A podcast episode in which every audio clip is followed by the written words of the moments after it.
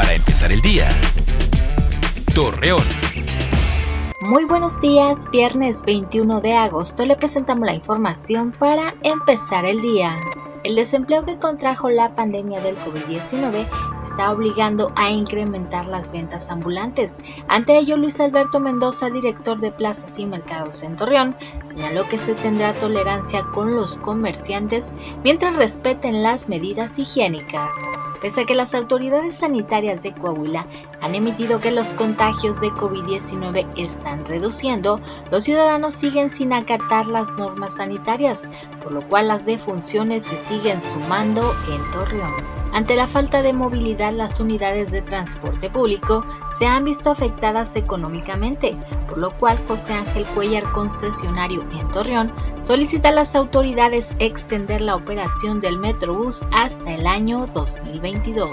Temperaturas mínimas de los 22 y máximas de los 36 grados centígrados pronostica la Comisión Nacional del Agua para hoy y los próximos días en la comarca lagunera. Además estarán acompañados de cielo despejado a nublado y viento en calma. Asimismo existe la posibilidad de precipitación. Mañana sábado 22 de agosto se celebra en México el Día del Bombero, cuya principal actividad es combatir el fuego, pero en esta labor arriesgan su vida en las diferentes acciones que realizan para salvar la de otros. Acompáñenos con toda la información dos minutos antes de las 8 de la noche por Mega Noticias. Para empezar el día. Torreón.